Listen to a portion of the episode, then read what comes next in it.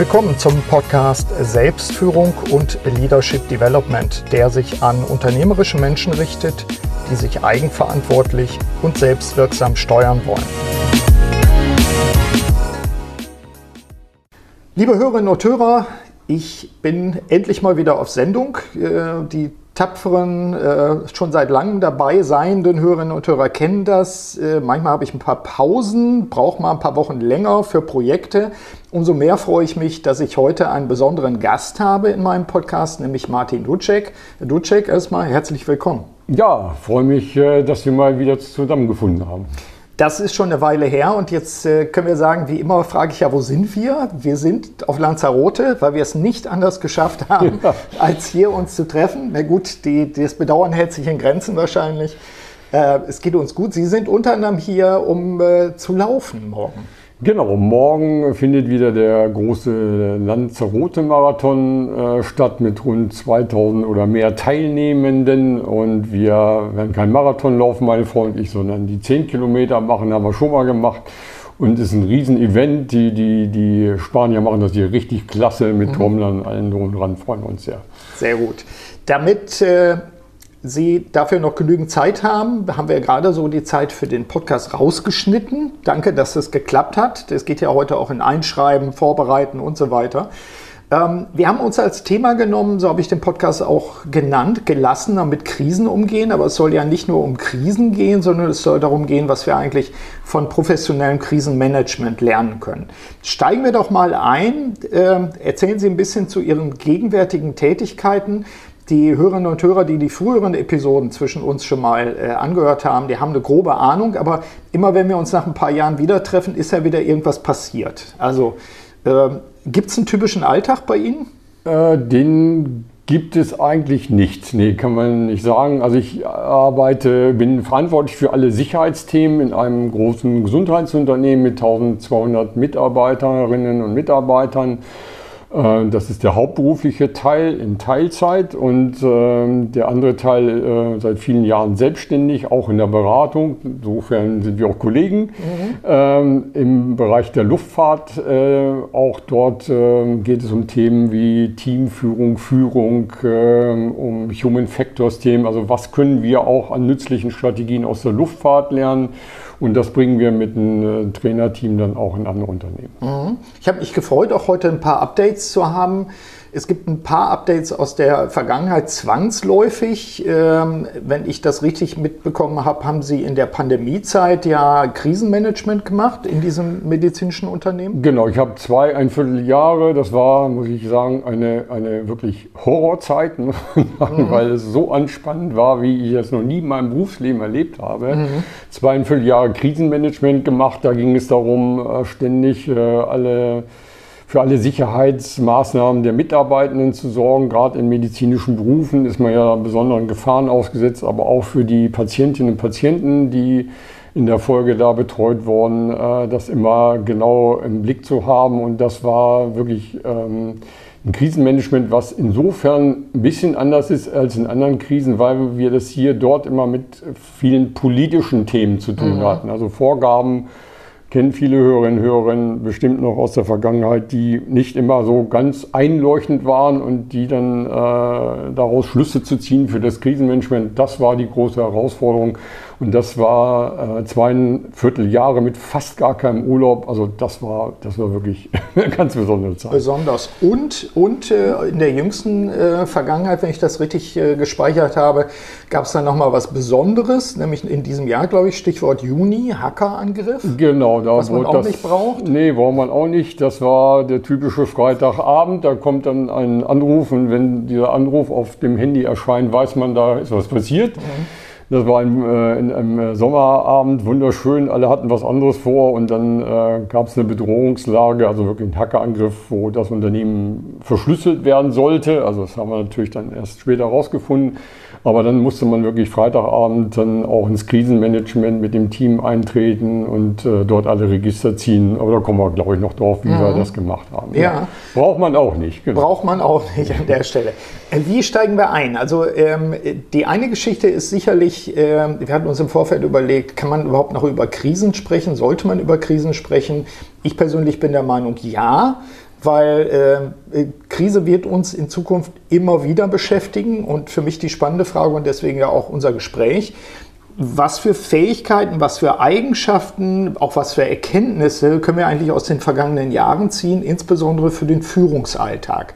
Also gerade den Transfer, wir werden auf das Thema Luftfahrt ja auch nochmal eingehen, genau. gerade der Transfer aus diesen Erfahrungen mit kritischen Situationen in die Alltagsarbeit, das äh, interessiert mich. Äh, wollen Sie uns ja. mal einen kleinen Einstieg geben? Genau, man muss erst mal schauen, Krisen werden uns immer mal wieder begegnen, äh, selbst wenn wir sie nicht äh, spürbar haben. Es ist aber klug für jedes Unternehmen, sich auf äh, solche Szenarien natürlich erstmal auch vorzubereiten. Mhm. Erst anzufangen mit Krisenmanagement, wenn die Krise ist, da ist, ist, doof, ja. ist das Scheitern vorhergesagt. Was ist eigentlich eine Krise? Die Krise zeichnet sich durch eine gewisse Bedrohlichkeit aus. Ne? Also es können Schutzgüter der, der Organisation bedroht sein oder auch Menschenleben mhm. oder die Gesundheit. Ne? Ähm, es ist dringlich, also ein zeitkritischer Zustand, äh, der auch zu Entscheidungen oder schnellen Entscheidungen oft äh, führen muss und äh, Krisen sind auch mal mit Unsicherheit verbunden. Mhm. Ne? Also ist etwas, was man so vielleicht noch nicht erlebt hat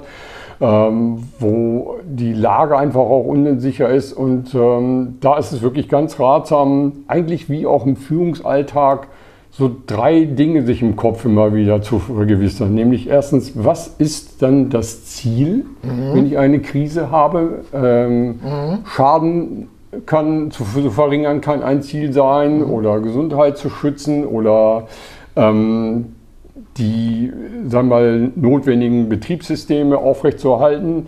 Zweiter Punkt ist, was ist eigentlich meine Strategie dabei? Auch mhm. das brauche ich für den normalen Führungsalltag. Ne? Welche Strategie äh, treibt mir hier eigentlich in meinem Führungshandeln an? Und bei einer Krise ist es immer so, dass man eigentlich in der Strategie vor die Lage kommen will. Ne? Mhm. Ne? Also man will, wie wir in der Luftfahrt äh, sagen, ahead sein, immer mhm. ein bisschen voraus. Und der dritte Punkt ist, ich brauche einen Plan. Ja. Definitiv. Das sind so die, die ja. Hauptmerkmale, die ich aber eigentlich im Führungsalltag auch brauche. Also Ziel, Strategie, ein Plan. Ist, können, können wir dann sagen, dass wir in den vergangenen Jahren eigentlich so Laborsituationen hatten, in denen wir in verdichteter Form uns selbst auch beobachten konnten, jeweils unser Unternehmen auch beobachten konnten und daraus im besten Fall ja auch Erkenntnisse ableiten konnten. Also wir haben ja schon öfter mal auch über so Aspekte wie Selbstführung gesprochen. Ähm, Stichwort Erkenntnisse aus der Krise, als Krise als Laborsituation, wenn man so will, als verdichtete Erfahrung. Äh, Gibt es da Dinge, die sozusagen jetzt aus der leichten Entfernung für Sie vielleicht schon auftauchen? Äh, man, die Erfahrung ist, äh, Unternehmen, viele Unternehmen können Krise ganz gut, aber den Alltag, da fallen sie wieder in alte Muster zurück. Und mhm. das ist eigentlich merkwürdig, ne? weil in der Krise agiert man agiler, ähm, man hat ein äh, anderes Entscheidungsportfolio, man bricht Silos auf, mhm. Ähm, man ist viel schneller, unkonventionelle Dinge auch äh, durchzusetzen und so weiter. Und äh, wenn dann die Krise vorbei ist, verfällt man wieder in den eigentlich Alltag, äh, Management-Alltag und fängt dann an wieder mit Bürokratie, mit, mhm. mit langatmigen Prozessen äh, und so weiter. Äh, und das ist eine Erkenntnis aus den Krisen, wo man sagt, Mensch, diese vielen positiven Aspekte, nämlich agil und äh, auch, äh, sagen wir, schnell zu entscheiden. Mutig zu und sein. mutig zu sein ja. und auch Vertrauen dann im Krisenmanagement-Team, auch mit der Leitungs Beziehungsebene äh, zu haben. Mhm. Das sind die Dinge, die man ähm, eigentlich nicht wieder weg äh, ausblenden soll, wenn ja. die Krise vorbei ist, sondern die sollte man sich eigentlich bewahren. Wenn ich überlege, was alles plötzlich ging, ne? die Hörerinnen und Hörer äh, werden das wissen, mhm. Homeoffice wäre mhm. schon lange vor Corona gegangen, ja. aber äh, viele Unternehmen haben sich da selbst einen Weg gestanden, haben das nicht erkannt, das Potenzial, was da drin steckt. Und plötzlich ging es. Mhm. Ne? Und äh, es wurden Regelungen geschaffen, auch manchmal auch außerhalb von Regelungen ja. schnell, agil gehandelt, weil man musste. Mhm. Und das äh, ist, beobachte ich, da verfällt man wieder auch in anderen Organisationen, die ich betreue, mhm. wieder in alte Muster zurück und fängt an, äh, aus diesem Gelernten nicht das Kapital mhm. zu ziehen, was man eigentlich hätte, äh, Erfahrungskapital hätte ziehen können. Ja, das wäre, sollten wir uns schon mal vielleicht als einen Merkpunkt nehmen.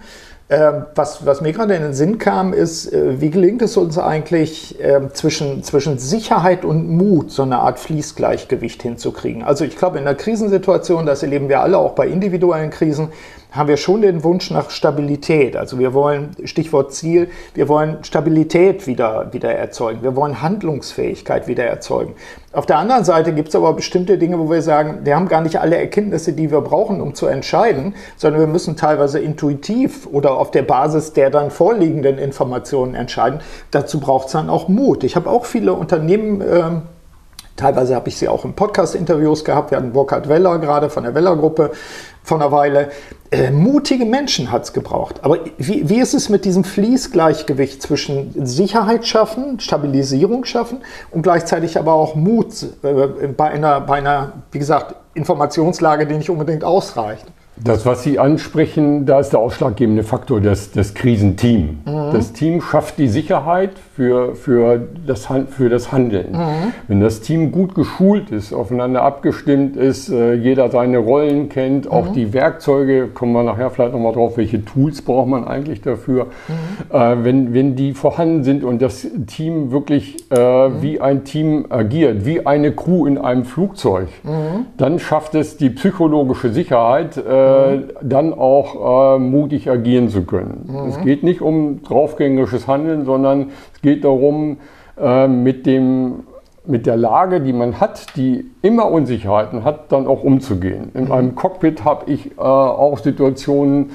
ähm, da habe ich immer nur einen gewissen Grad an Informationen, aber ich muss dann auch irgendwann entscheiden, weil ich kann nicht ewig in der Luft bleiben. Und mhm. äh, dann brauche ich äh, zwei Dinge. Einmal ein Team, eine Crew, was mir die Sicherheit verschafft. Ich brauche die Erfahrung, das Können, die Ausbildung, die Tools und dann am Ende, wenn es wirklich um finale Entscheidungen geht, die mal so oder so auch dann sein kann, mhm. dann brauche ich dann den Schneid, den entsprechenden Mut, dann auch dazu zu stehen. Mhm. Man ich habe Situationen auch bei der Cyberkrise erlebt. Am Ende stand ich da und wir haben Wiener Luftfahrt nach einem Entscheidungsfindungstool, kann ich gleich auch noch was zu erzählen, mhm. gearbeitet, aber am Ende musste einer die Entscheidung treffen. Mhm. Und so in der Situation war es so, Vorstand war nicht zu erreichen mhm. äh, und dann musste ich als Leiter des Krisenstabs, des Krisenmanagements die finale Entscheidung treffen. Das mhm. bedeutete 450 Server abschalten zu lassen. Jesus, ja. In der Freitagnacht. Ja.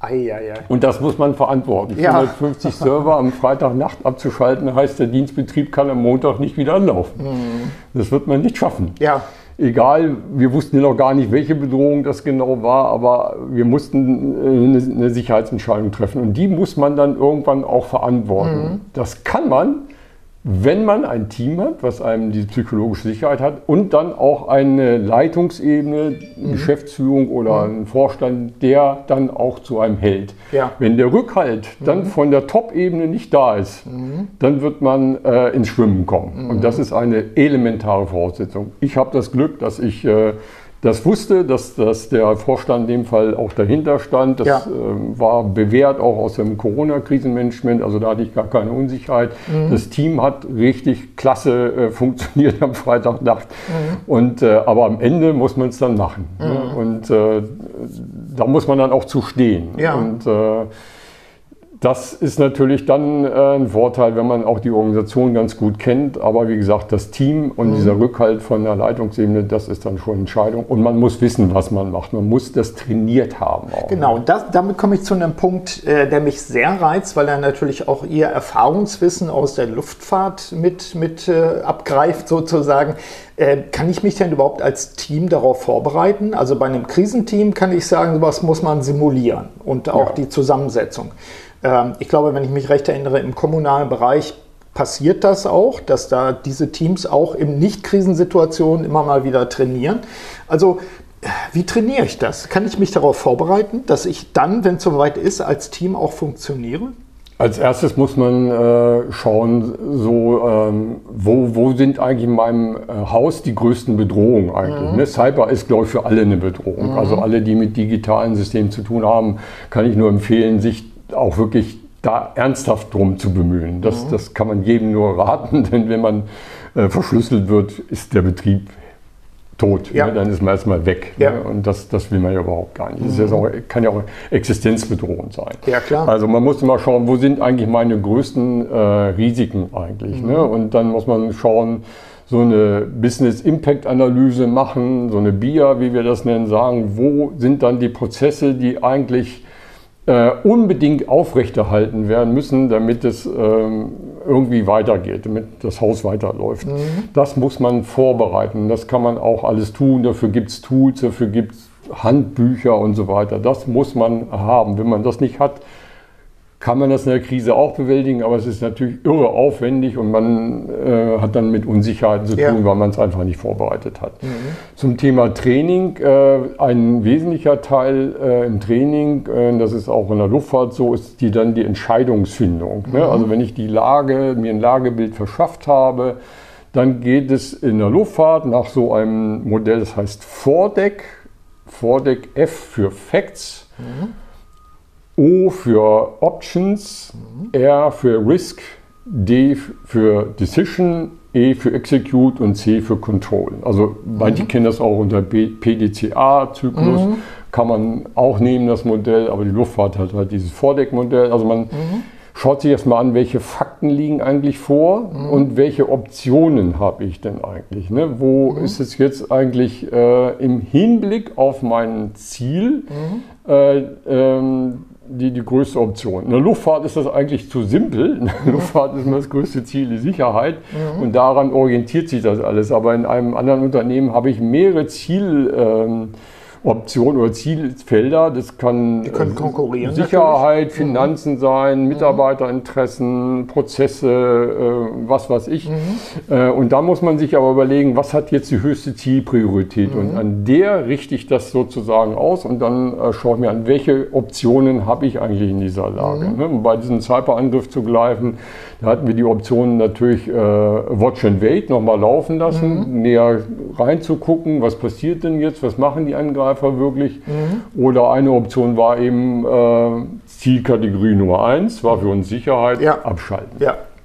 Ne? Und dann äh, betrachte ich, bevor ich diese Entscheidung die R, die Risiken. Mhm. Also welche Risiken sind damit? Der Betrieb bleibt lahm. Äh, in der anderen Option, ja, äh, die dringen vielleicht noch tiefer ein. Es mhm. kommt noch zu schlimmeren äh, Ausfällen womöglich mhm. und so weiter. Und dann treffe ich die, die Entscheidung. Wenn mhm. ich die getroffen habe, muss ich dann auch dazu stehen. Mhm. Ne? Das ist, äh, da sind wir auch wieder beim Rückhalt natürlich. Genau. Mhm. Und dann wird sie ausgeführt und dann gehe ich in die Phase, so wie äh, im C, im Control, was passiert jetzt damit, äh, wie beobachte ich, wie monitore ich das mhm. Ganze. Ne? Mhm. Vielleicht auch das mal an so einem Beispiel an einem, einem Flug zu verdeutlichen äh, weil Sie nach Training gefragt haben, mhm. immer dieses vor die Lage kommen, dieses Ahead-Sein ist so wichtig. Ich habe einen Nordatlantikflug, fliege von Deutschland nach, weiß ich, New York. Und da habe ich beim Atlantik nicht so viele Möglichkeiten zu landen für mhm. einen Notfall. So, und jetzt habe ich äh, in der Kabine ein Medical und da ist ein Arzt an Bord und sagt, so, ich bin jetzt mitten über den Atlantik und ich muss jetzt sofort landen. Mhm. Und wo lande mhm. ich jetzt? Ich habe ein Medical, heißt ein Vorfall. Ein, ein medizinischen mhm. Vorfall, das ist ein, vielleicht ja. ein Herzinfarkt. Und mhm. wir haben auch noch einen Arzt an Bord und er ja. sagt, du musst jetzt, äh, gib dem Kapitän die Empfehlung, sofort zu landen. Ja. So, wenn der jetzt erst anfängt, sich seine Ausweichflughäfen mhm. mit dem dazugehörigen Wetter und ob er die Landebahn ja. äh, ausreicht und so weiter, dann zurechtzulegen, wo das denn mal so sein könnte. Das geht schief dann könnte es sein, dass der Patient es nicht überlebt. Ja. Oder er landet dann an einem Flugplatz, wo er vielleicht das Flugzeug sicher äh, mhm. aufsetzen kann, aber es keine medizinische Versorgung gibt, ja. zum Beispiel in Grönland oder ja. irgendwo. Oder er kommt mit dem Flugzeug mit den 300 anderen Passagieren nicht wieder weg, weil dann mhm. nicht für, für den Start die, ja. die, die, Bahn zu groß ist. Also dieses immer Head sein, sich Gedanken zu machen, was könnte jetzt äh, an, an, an, Optionen mhm. äh, gezogen werden für die jeweiligen Situationen, das kann man auch im normalen, also nicht nur Luftfahrt im Betrieb, äh, trainieren und sich immer wieder über die Risiken äh, ähm, ähm, Gedanken machen, mhm. die auf einen zuschweben und wie kann man das Ganze dann äh, bewältigen. Ja.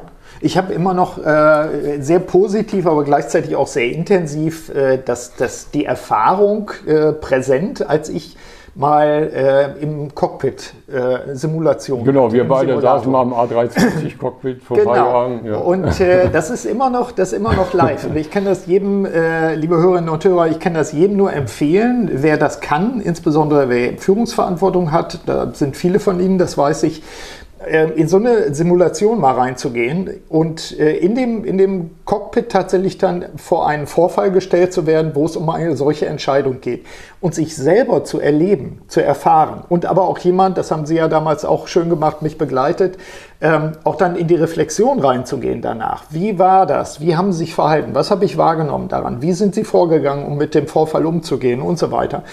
Also ich glaube, das Thema Simulation, das ist etwas, das wird in einigen Unternehmen gemacht, gerade dann, wenn ich zum Beispiel mit Gefahrgut umgehen muss, chemische Unternehmen und so weiter. Genau. Es wird aber, finde ich, äh, jedenfalls kenne ich nicht so viele, bei Dienstleistern viel zu selten gemacht. Und allein das Thema Cyberkriminalität, aber ja nicht nur das. Ähm, es können ja auch andere Dinge passieren. In den, letzten, in den letzten zehn Jahren haben wir ja auch schwarze Schwäne gehabt, wo wir auch gedacht haben, nee, das, das wird es nicht geben, ist unwahrscheinlich. Ähm, also Cockpit-Training wäre eine Geschichte, in so einen Simulator ja. reinzugehen. Genau, da geht es ja nicht darum, ich habe Ihnen ja nicht das Fliegen beigebracht, nee. sondern da ging es ja darum, auch äh, zu unterscheiden zwischen zeitkritischen und nicht zeitkritischen Entscheidungen. Mhm. Ne, die waren, das war eine Mischung damals. Ich glaube, wir, wir waren in Nizza gelandet und wir mussten dann wegen Fluglotsenstreik entscheiden, wie wir weiter vorgehen mhm. und so weiter. Was ist zeitkritisch, was ist nicht äh, zeitunkritisch. Das muss man erstmal erfassen. Also mhm. auch diese Awareness dafür zu bekommen, mhm. kann man im Simulator gut trainieren. Ja.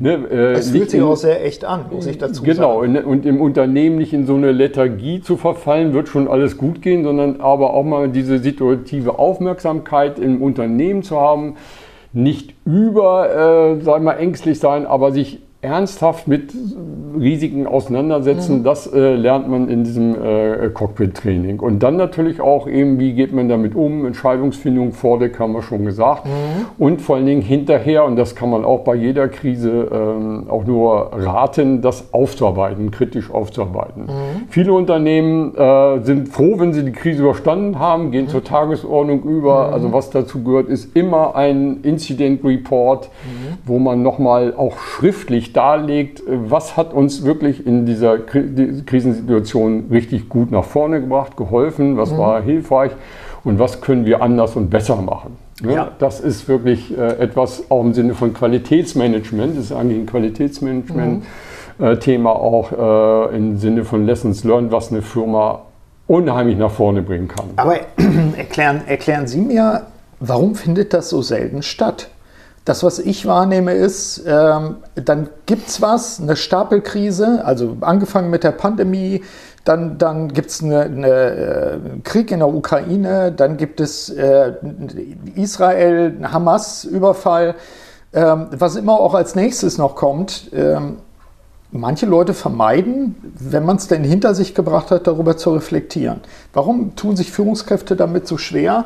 Danach diesen Incident Report, Reflexion, wie immer wir das nennen, äh, wirklich im Sinne von, was haben wir an uns selbst festgestellt, was haben wir am System festgestellt, wo haben wir festgestellt, dass etwas passiert, womit wir vorher nicht gerechnet haben und insgesamt, was lernen wir daraus?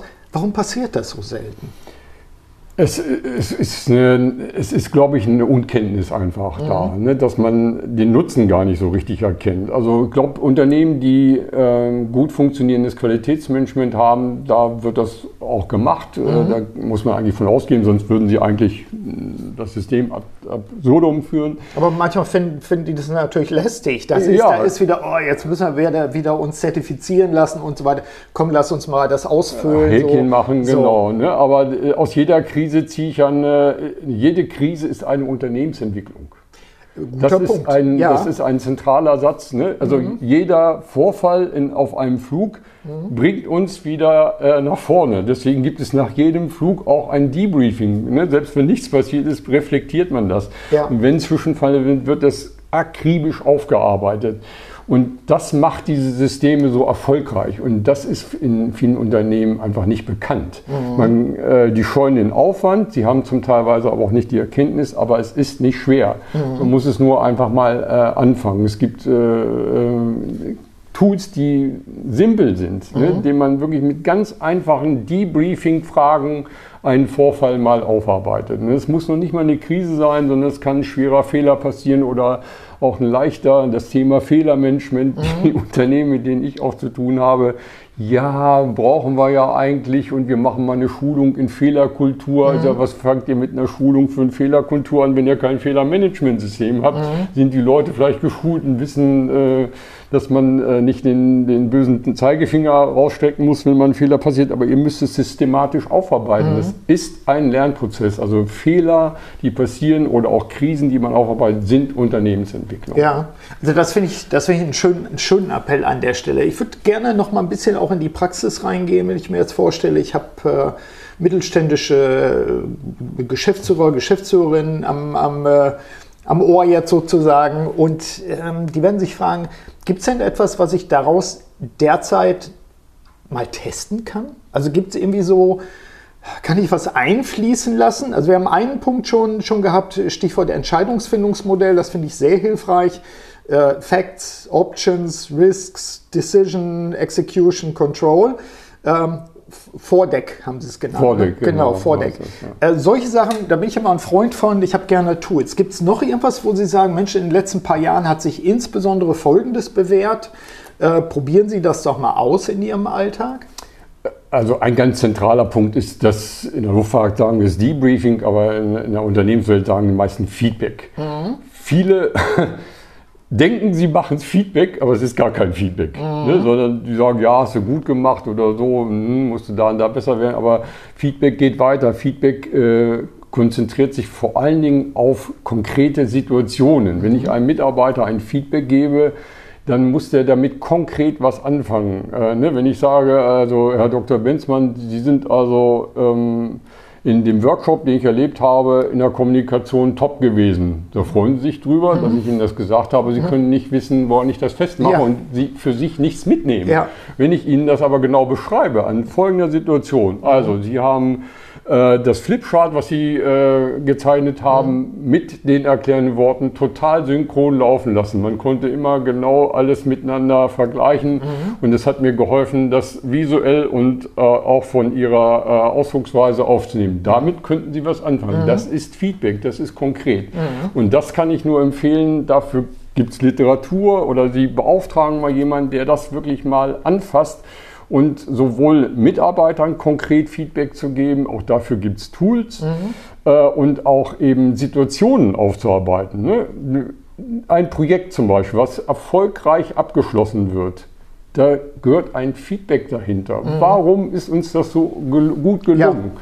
Was, wir, was ich immer wieder beobachte, was, die, was wir Menschen schlecht können, ist positiven Dinge zu sehen. Kriti mhm. Die Kritikpunkte finden wir immer ganz schnell. Mhm.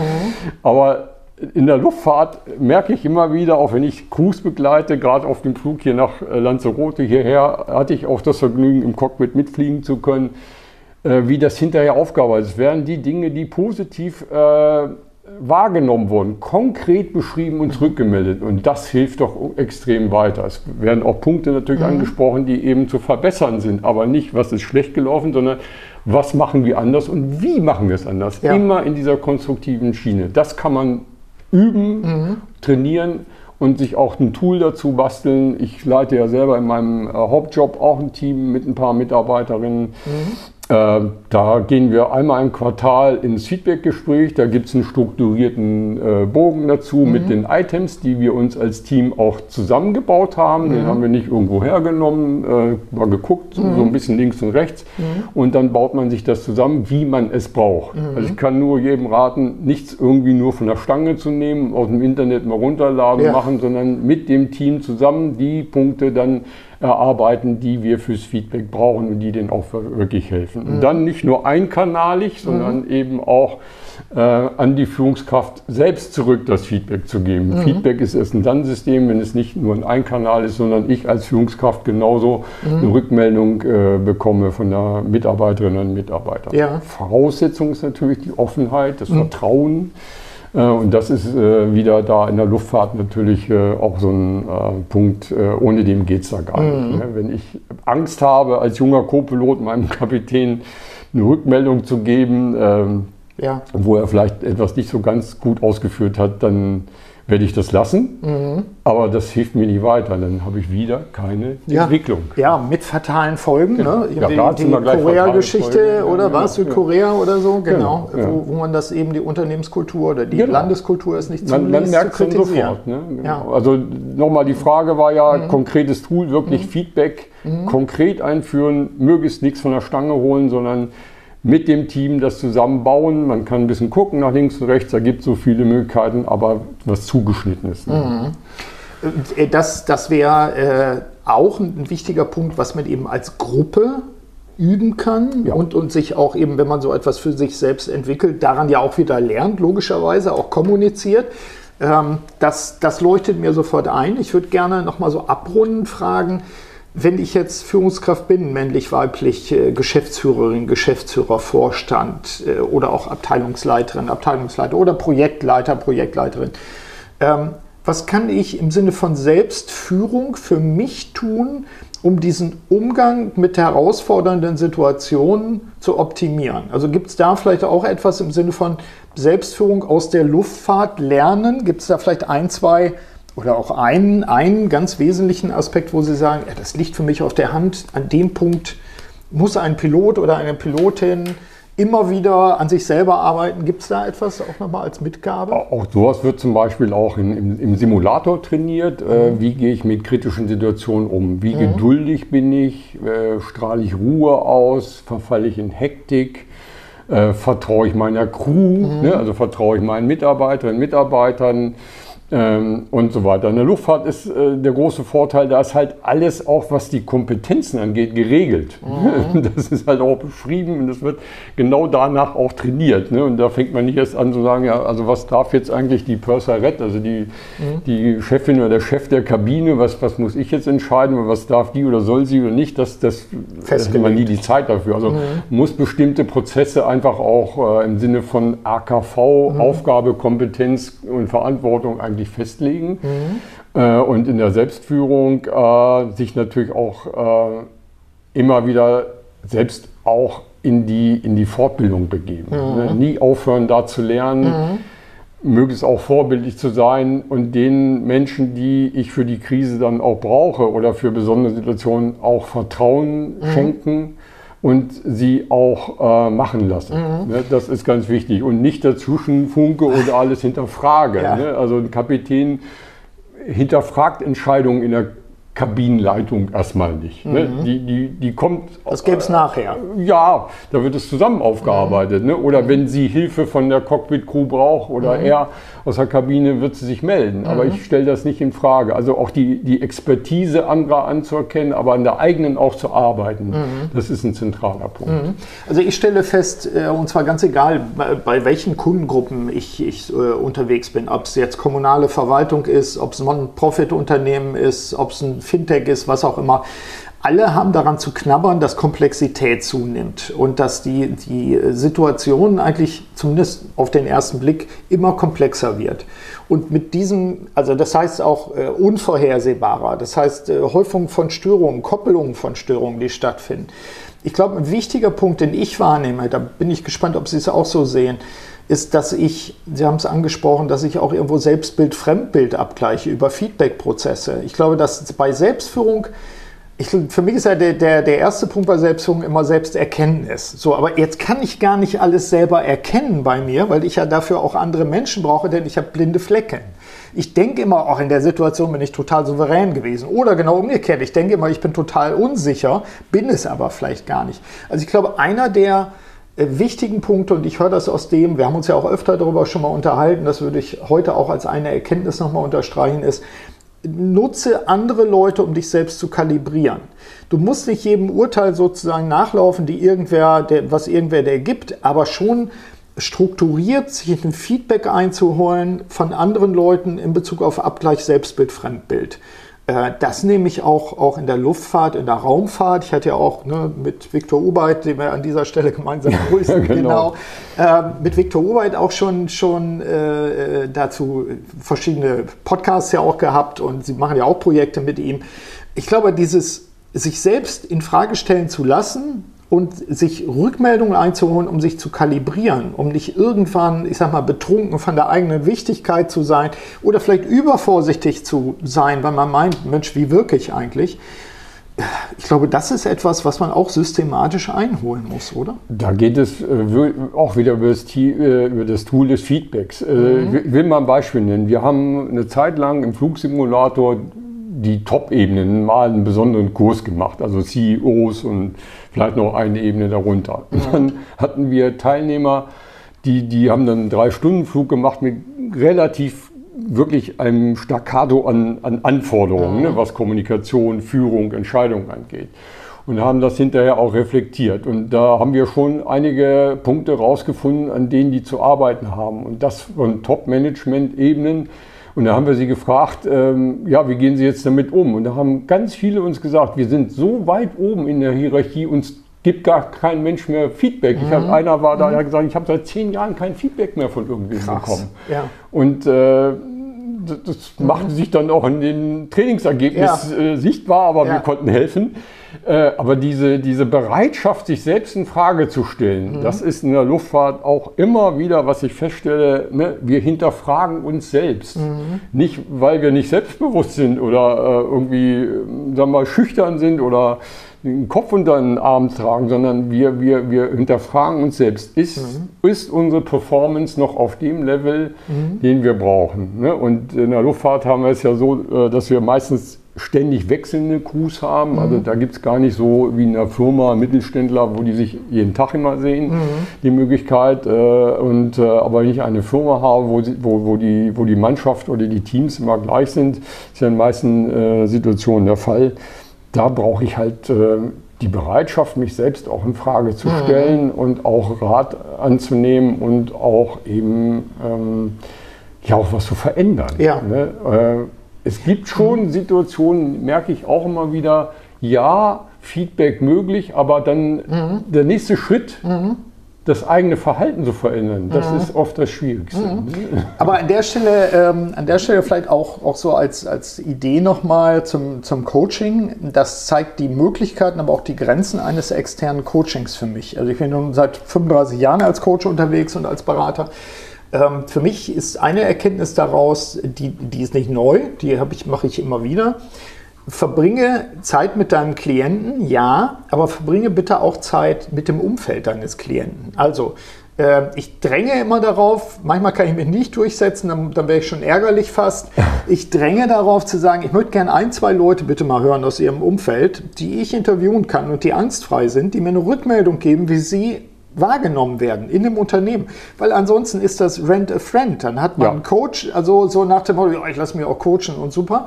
Aber das ist ja eine Scheinwelt. Also äh, das ist ja dann auch ein Scheincoaching. Ich will ja, dass ein Coaching auch wirksam ist im Sinne des Kunden. Also das ist für mich so ein Punkt. Ich dachte gerade, ja, da kommt auch ein Externer ins Spiel, aber gleichzeitig merkte ich auch wieder, das sind auch die Grenzen. Ähm, ich glaube, deswegen sind auch so Sachen wie Trainingssituationen über einen längeren Zeitraum, vielleicht mal über ein, zwei Tage auch hilfreich, weil wir da auch merken, wie ein Mensch im Umfeld wirkt, in seinem Team oder auch im wechselnden Team beispielsweise. Da kann es dann helfen, wenn der Coach quasi dabei ist. Also Ideal wäre ja. dann zu sagen, der Coach nimmt teil als Beobachter so mhm. ungefähr, aber interveniert nicht. Das wäre auch nochmal ein Format, über das wir nachdenken Ja, können. da ist äh, auch Dr. Ubeit äh, richtig Profi drin, genau. der, der, der ja wirklich äh, das ja auch in der Luftfahrt und der Raumfahrt genau. ja auch macht. Ne? Und dann ja auch beobachtet und sagt, ich habe ein paar, paar Verhaltensanker, Anker, die ich genau. da mal, die ja. ich mal anschaue.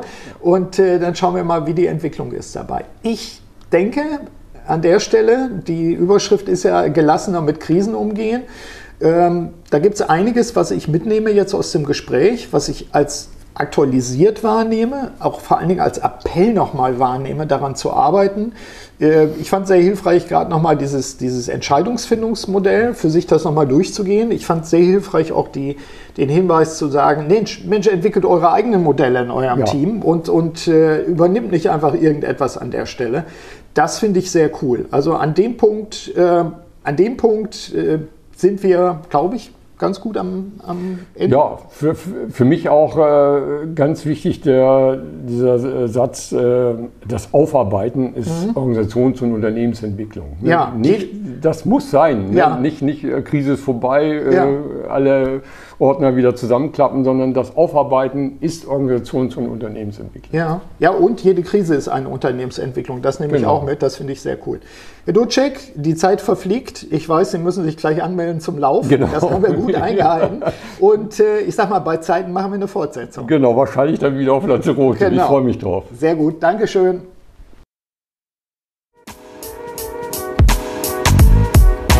Vielen Dank, dass Sie auch bei dieser Episode des Podcasts Selbstführung und Leadership Development dabei waren. Auf bald!